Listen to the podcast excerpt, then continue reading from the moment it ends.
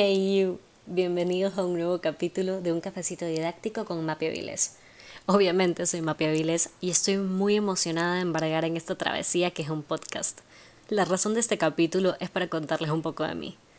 Quiero que sientan que me conocen, que somos amigos, que pueden contar conmigo para sus intereses en el ámbito de la educación, el aprendizaje y la psicopedagogía. Primero, me presento. Soy María Paula Vilés y soy estudiante del último semestre de la licenciatura en psicopedagogía de la Universidad Católica Argentina. Aunque estudio mi carrera en Argentina, soy orgullosamente ecuatoriana. Vivo en un lugar llamado San Brondón, que está en las afueras de una de las ciudades más importantes de Ecuador, la perla del Pacífico, mi hermoso Guayaquil.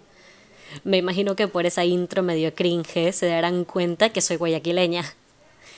Tengo 22 años, lo cual considero como un poco joven. Me siento como una niña y, es por esto que estoy un poco nerviosa por empezar este camino, pero al mismo tiempo muy emocionada por compartir un poco de información sobre todo lo relacionado al aprendizaje. Mi interés por la educación empezó desde pequeña.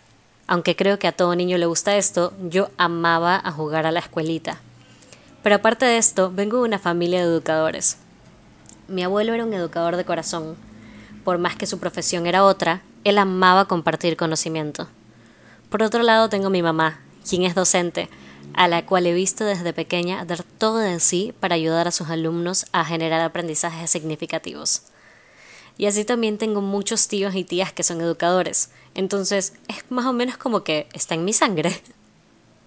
Luego, mientras iba creciendo, me di cuenta que me encantaba la ciencia, entonces creí que quería ser doctora. Una preceptora de mi colegio me dijo, bueno, pero si no estás segura, por último estudias medicina y luego más tarde en tu vida das clases. Y además de esto, mi abuelo siempre soñó con que sea doctora, razón por la cual hice un año de medicina. Y dentro de este tiempo, me di cuenta que lo único que me apasionaba eran las neurociencias. Pero asimismo, todavía tenía ese bichito que me picaba sobre el aprendizaje y junto a mis padres tomamos la decisión de que sería bueno buscar ayuda. Tuve la suerte de tener una excelente orientación con Beatriz Manrique, que por ahí algunos conocen de Cinco Sentidos, la organización en el Ecuador. Bueno, Beatriz me ayudó a ver las diferentes profesiones que eran compatibles con mis intereses, habilidades, capacidades y potencialidades. Y juntas llegamos a escoger mi rama perfecta, la psicopedagogía. Al principio sentía un poco de miedo, Obviamente primero porque me estaba yendo de mi país, pero también porque no quería equivocarme en mi elección. Pero cuando empecé a cruzar mi carrera me di cuenta que había tomado la decisión correcta, pues me apasionaba todo lo que estudiaba. Y bueno, heme aquí, ahora, empezando un podcast para esparcir un poco de conocimiento sobre mi ámbito laboral. Mi objetivo con este podcast es acompañar a los padres, a los docentes, a los psicopedagogos y a cualquier persona que esté interesada en el recorrido de la enseñanza y el aprendizaje. Quiero contarles un poco de cómo empezó todo esto. Todo empezó en una asignatura llamada Didáctica y Currículum 2.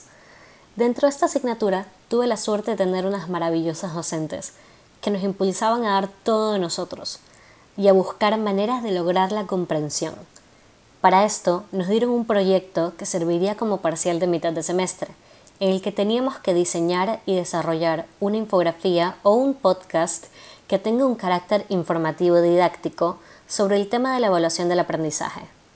Con unas compañeras decidimos que lo más interesante sería hacer un podcast, porque nos permitiría hablar, que es algo que nos encanta hacer, y al mismo tiempo utilizarlo como una manera de llegar a los padres y a los docentes que se encontraban con la difícil tarea de evaluar dentro de una pandemia. Luego de haber completado este proyecto, me di cuenta que quería seguir adelante con esto. Esto fue algo que siempre me interesó, la psicoeducación. Me parece algo demasiado importante, primero para poder borrar un poco los estigmas de los trastornos del desarrollo neurológico y de otros trastornos mentales que tienen repercusiones en el aprendizaje. Y segundo, porque creo que todos podemos aprender algo nuevo cada día. Es por esto que los invito a acompañarme en este recorrido. Nos vemos en un próximo episodio por este mismo canal. Chau, chau.